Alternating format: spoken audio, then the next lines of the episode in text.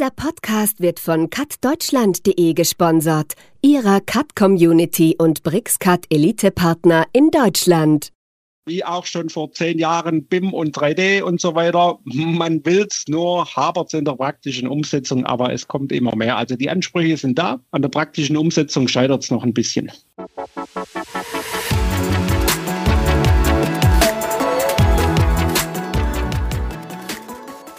Hallo und herzlich willkommen zu einer neuen Folge unseres Cut Talk Podcasts. Cut gehört zur Baubranche, ganz natürlich. In der heutigen Folge wollen wir uns mit der letzten Phase eines Bauprojekts beschäftigen, kurz bevor das Gebäude in Betrieb gehen kann, genutzt werden kann.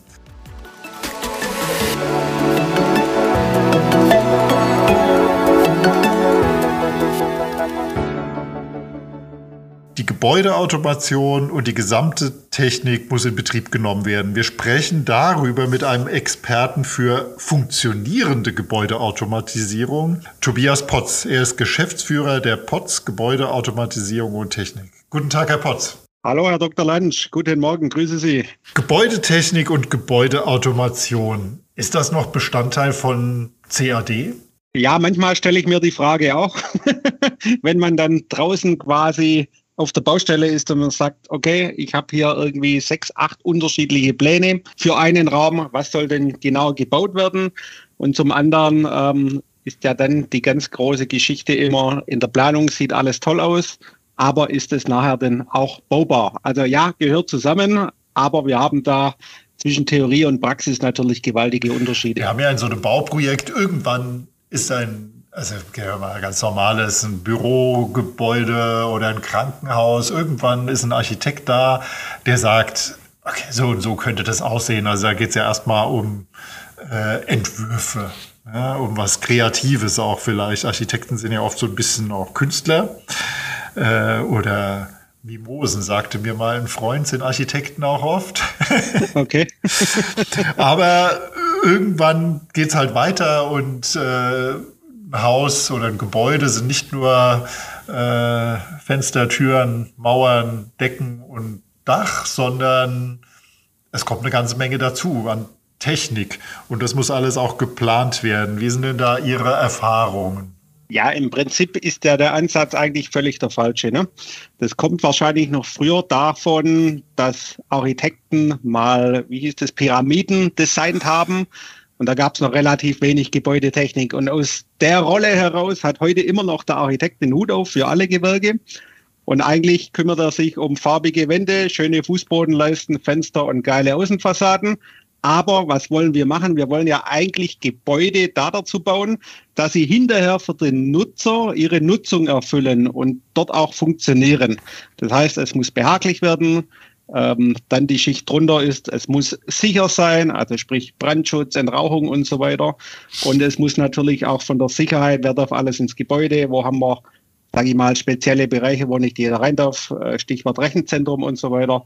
Da dafür. Und für das bauen wir ja eigentlich Gebäude, nicht, dass wir eine geile Fassade haben. Und da muss eigentlich der Ansatz ein anderer sein, so wie wir das in den 90ern mal im Rheinraum in den ganzen Chipfabriken gemacht hat, dass der TGAler eigentlich den Hut auf hat oder am besten noch der Gebäudeautomatisierer, aber da gibt es zu wenig, weil die denken funktional über alle Gewerke hinweg und sagen, ja, lieber Architekt, jetzt haben wir im Prinzip alles drin, was der Nutzer braucht.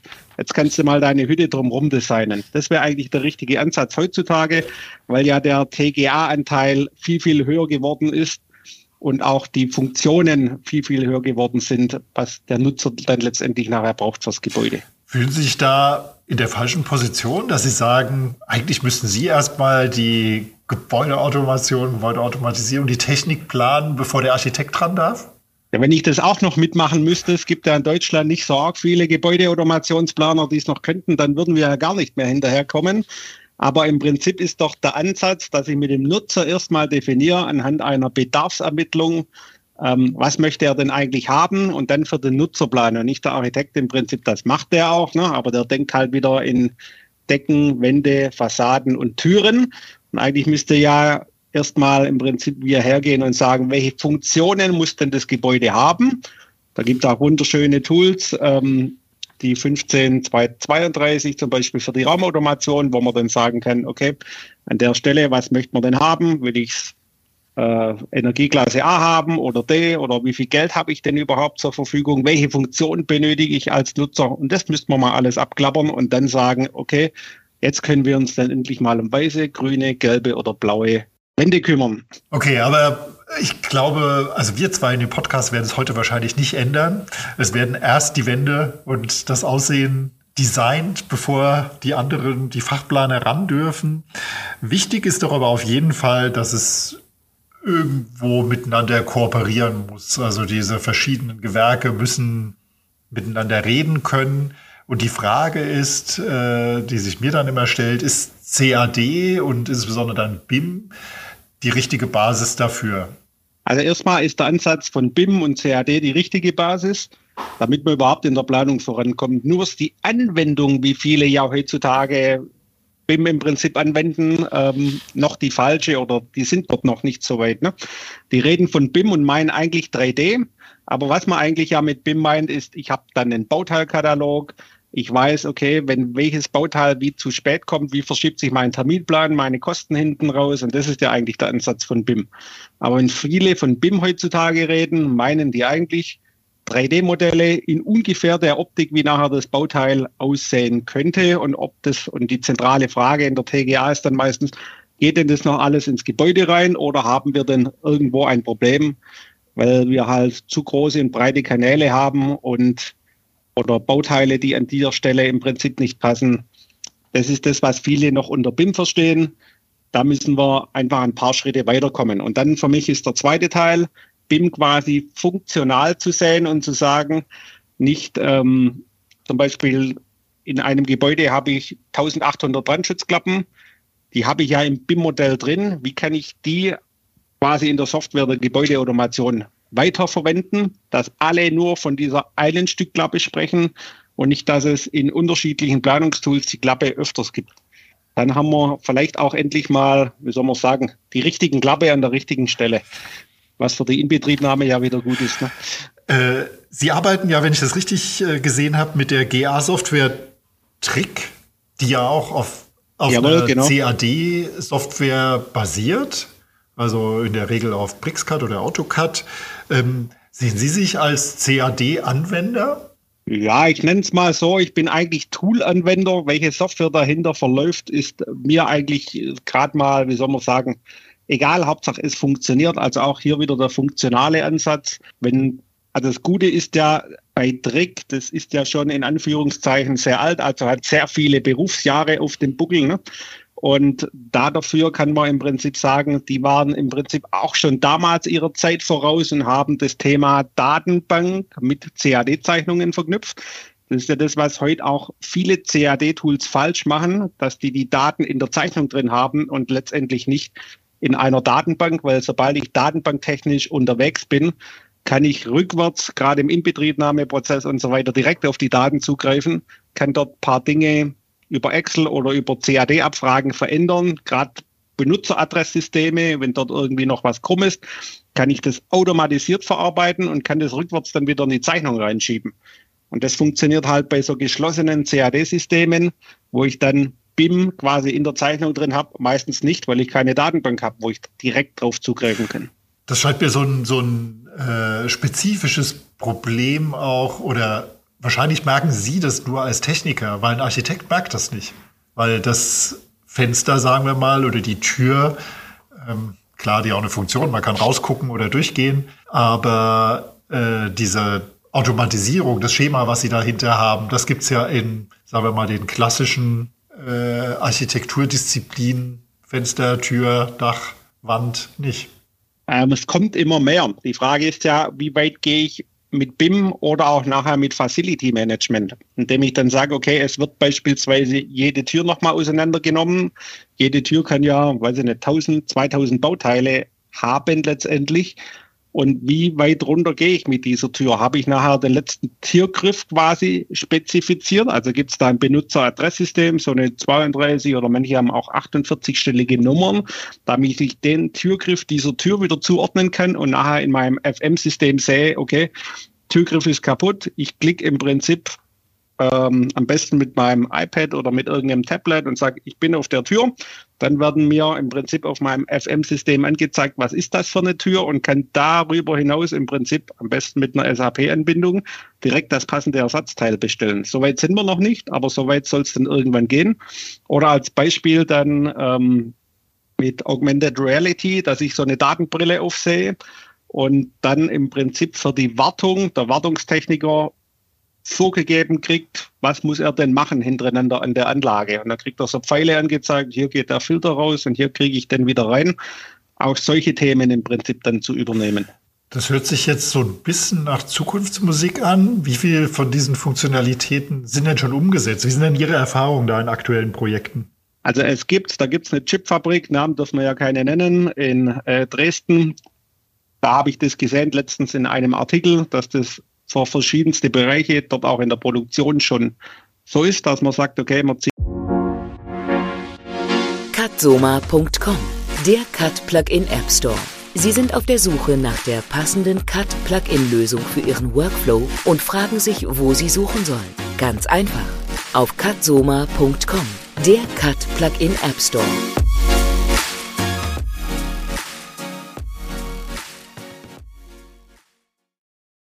Eine Datenbrille aus und bekommt das ein oder andere. Ähm, dann haben wir mal ein Projekt gemacht mit Amerikaner, also mit amerikanischen Militärkasernen. Da gibt es das anscheinend schon auch, habe ich über Drittwege dann im Nachgang gehört, dass der Wartungstechniker ein Video machen muss und in dem Video erklärt, wie die Funktionen letztendlich dann sind. Und die gehen wir jetzt den nächsten Schritt und ziehen dann auch eine Datenbrille auf. Also so weit sind wir noch gar nicht weg da davon. Und in der IT gibt es schon ewig, das nennt sich dann Remote Hands in einem Rechenzentrum, wenn ich einen eigenen gehosteten Rechner habe. Aber jetzt äh, mal abgesehen von diesen Augmented Reality Anwendungen, dieses, was Sie da vorher erwähnten, dass der Facility Manager äh, jetzt einfach auf das iPad guckt und da ist die Tür und er sieht dann sofort, welche Türklinke er äh, aus dem Lager holen muss oder nachbestellen muss, wenn was kaputt ist. Äh, wie oft sind denn solche funktionalen Sachen im Facility Management, die ja dann auch aus dem BIM kommen, äh, schon umgesetzt? Also vielleicht in jedem zehnten Projekt gibt es solche Dinge, in denen man mal hergeht und sagt, okay, wir gehen diesen Weg. Meistens ist ja das Thema noch, ich bin schon froh, wenn wir auf Anlagenebene vom gleichen Anlagenadressierungskennzeichnungsschlüssel im Prinzip reden. Ähm, Benutzeradresssystem, wo wir auf die Bauteilebene gehen, hört an der Stelle dann quasi auf und dann müsste ja noch einen Schritt weitergehen und so digital sind die alle noch nicht. Ähm, Gerade in einem bestehenden Gebäude, das drei, vier Jahre alt ist, bekommt man dann, weil die ihre Unterlagen vom Bau nicht mehr finden, ähm, wenn man viel Glück hat, die Originalschaltpläne in PDF, sodass man dann im Prinzip was dazu planen oder umplanen kann. Ähm, ja, da sind wir noch sehr weit hinterher mit Digitalisierung auf dem Bau ne, oder in den Projekten. Woran liegt es denn? Liegt es an der Ausbildung der Leute oder ist es dieses, das haben wir schon immer so gemacht, gehen? Oder gibt es nicht die notwendigen Tools? Also die Tools gibt's, ähm, die Leute gibt's, aber man braucht vor allem Geld, wenn man sowas machen möchte, weil ich ja, also wer hat ein Interesse dran? Hinterher im Prinzip der Gebäudebetreiber der Betreiber ist aber Person A, der Property Manager ist Person B, der Eigentümer ist Person C und der Generalunternehmer, der es im Prinzip am Anfang erstellt, ist Person D. Ne? Und wer von denen soll denn jetzt bitte Geld in die Hand nehmen, um das hinterher zu ermöglichen? Dem einzigsten, dem es was bringt, ist nachher dem Facility Manager, der ist ja aber ganz am Anfang noch nicht dabei. Der GU sagt, ihr habt da alle Unterlagen, der Eigentümer sagt, vielen Dank, ich verkaufe das Gebäude schnell weiter. Ähm, der Property Manager sagt, Jungs, ich mache nur die Verwaltung und hier der FMler kommt ganz zum Schluss und sagt, ich bin jetzt entweder gleich vom Start dabei und ich kann das übernehmen, was es gibt, aber ich kann keine Ansprüche stellen. Und da liegt so irgendwie die Krux ein Stück weit begraben. Aber ist es nicht so, dass dann, sagen wir mal, der Nutzer, der ja letztendlich auch fürs Gebäude bezahlen muss? Ja, also wenn ich jetzt äh, sage, ich bin Unternehmer und baue eine neue Firmenzentrale, ein Bürohochhaus. Und klar beauftragt er vielleicht, das ist jetzt noch ein Sonderfall, wenn er es selbst beauftragt, ein Generalunternehmer, der das baut. Aber ist da so ein Umdenken notwendig von der Nutzerseite, die dann gleich Druck machen und sagen, wir möchten das aber digitalisiert gebaut haben? Oder mit digitalisierten Tools, dass ich nachher im Facility Management die ganzen Vorteile habe? Kann ich alles machen? Nur kostet es ja dann auch Geld und dann auch auf der Bauherrenseite brauche ich jemanden, der das Thema stringent verfolgt ne? und auch Zeit dazu hat. Schauen wir jetzt mal auf Bauherrenseite. Wer hat denn Zeit dazu, die Digitalisierung zu treiben? Da gibt es sehr wenige und dann gibt es noch weniger, die es überhaupt verstehen, weil die alles im Tagesgeschäft im Prinzip so ähm, unter Wasser sind.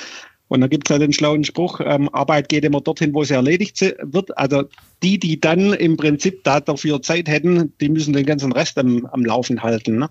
Und prädestiniert sind natürlich wieder die Gebäudeautomatisierer, weil die schon immer mit Daten zu tun hatten. Äh, Sie haben gesagt, dass in einem von zehn Projekten, in denen Sie beteiligt sind, schon also so BIM-Ansätze oder Digitalisierungsansätze zu sehen sind. Äh, Tendenz steigend, nehme ich an, weil vor 20 Jahren gab es es wahrscheinlich praktisch gar nicht. Äh, wie sehen Sie denn die Zukunft? Wird es weiter zunehmen oder äh, glauben Sie, dass da so eine, dass sich das auf diesem Niveau weiter äh, erhalten wird? Also die Ansätze sind schon da, was ich vorhin gemeint habe mit ähm, im Gebäude mit BIM-Ansätzen. Da gibt es mehrere wie zehn Projekten, aber eins von zehn Projekten hat diese Facility Management Strategie hinten raus. Und ja, momentan wird fast jedes Projekt in BIM oder dann in 3D im Prinzip geplant. Das ist mittlerweile State of the Art. Ob es dann von, sage ich mal, ausführenden Firmen weitergetrieben wird, kommt dann immer darauf an, was der Bauherr damit vorhat, ob auch das Ingenieurbüro das entsprechend ausschreibt oder ob einfach die Pläne genommen werden oder dann, äh, wie sagt man es, die 3D-Modelle und die einfach weitergeführt werden. Hatte ich letztens auch äh, zugeschickt bekommen, das passt gerade zum Thema, eine, eine WhatsApp mit einem Bild drauf, öffentliche Ausschreibung, wo dann drin steht, BIM 3D-Modell abzugeben in PDF und in vierfach äh, Papierplänen. Ne? und dann sagt, okay, passt vielleicht nicht ganz, aber naja, der Ansatz ist schon mal da. Ne? aber jetzt auch mal die Frage, geht's bergauf? Ja, also es kommt immer mehr wie auch schon vor zehn Jahren BIM und 3D und so weiter. Man will es, nur hapert es in der praktischen Umsetzung, aber es kommt immer mehr. Also die Ansprüche sind da. An der praktischen Umsetzung scheitert es noch ein bisschen. Gut, Herr Potz, dann äh, vielleicht reden wir einfach in ein paar Jahren nochmal und dann sehen wir, wo die Reise hingegangen ist. Also in der Digitalisierung geht ja manches auch extrem schnell. Also wenn man so Cloud-Sachen jetzt anschaut oder Mobilfunk, hätte sich vor 20 Jahren auch keiner denken lassen. Oder das Smartphone. So ist es. Ähm, heute ist es nicht mehr im Prinzip wegzudenken, wenn man noch schaut. Ich glaube, vor 12, 13 Jahren hat der Steve Jobs das mal vorgestellt, wenn ich es noch richtig im Kopf habe. Ähm, wenn man dann so ein erstes iPhone mal anschaut und das, was es heute kennt, sind ja auch gewaltige Unterschiede und ja, wie soll man sagen, das ist so eine experimentelle Kurve, wenn man da auf die Neuheiten immer schauen will. Also ich verfolge ganz stark den Elon Musk, weil der halt so ein Vorausdenker ist und dort, wo wir heute stehen, schon Faktor 4 oder 5 einfach weiter ist, ne? mit allen Themen, die er so angeht, mit Neuralink, dass man über Satelliten telefonieren kann oder dann auch äh, schon vor paar Jahren davor im Prinzip mit Tesla die Idee des Stromers und so weiter hatte, das ist alles gut, nur müssen wir halt das nachher in der Praxis und in die breite Masse nachher raus umsetzen. Gut, dann brauchen wir also einen Elon Musk der Baubranche oder der Digitalisierungstools für die Baubranche, damit es richtig vorangeht. So ist es, aber das ist ja auch wieder ein Thema wie Backnet. Backnet ist schön, keiner redet mit dem anderen in der Praxis. Ne? Ähm, es gibt das Native Backnet, das so gut wie keiner anwendet und ähm, nachher tauschen wir dann doch wieder EDE-Files aus mit Excel-Tabellen. Also da wäre es schön, wenn wir das irgendwie noch geschickter, schöner hinkriegen, dass wenn wir von Datenaustausch reden, dass wir auch das Gleiche meinen. Standard gibt es ja, nur macht dann der ein oder andere Hersteller wieder eigenes Süppchen dazu, damit man dann einfach, wie soll man sagen, noch ein paar Tools oder ein paar Funktionen mehr dazu hat. Ne? Gut, Herr Potz, das war ein interessantes und äh, lustiges Gespräch auch. Vielen Dank. Sehr gerne. Wenn Sie dann als Zuhörer noch mehr über uns erfahren wollen, gerne bei uns auf der Homepage unter pots-gebäudeautomation.de oder auch gerne auf unserem YouTube-Kanal oder dann auf unserem Podcast oder Potscast heißt der ja bei uns. Da ist Potsmods immer wieder interessante Geschichten aus der realen Story, Bauwelt, Projektwelt und dann passende Lösungen dazu. Vielen Dank fürs Interview. Okay, vielen Dank. Tschüss. Danke, ciao. Ihnen gefällt unser Podcast zum Thema CAD? Dann klicken Sie jetzt schnell noch auf den Abonnieren-Button und verpassen Sie auch in Zukunft keine neue Folge. Das hilft auch uns, zum Beispiel um den Podcast weiterzuentwickeln und Sie auch in Zukunft mit interessanten Themen aus der Branche versorgen zu können. Für heute sage ich Tschüss und bis zum nächsten Mal.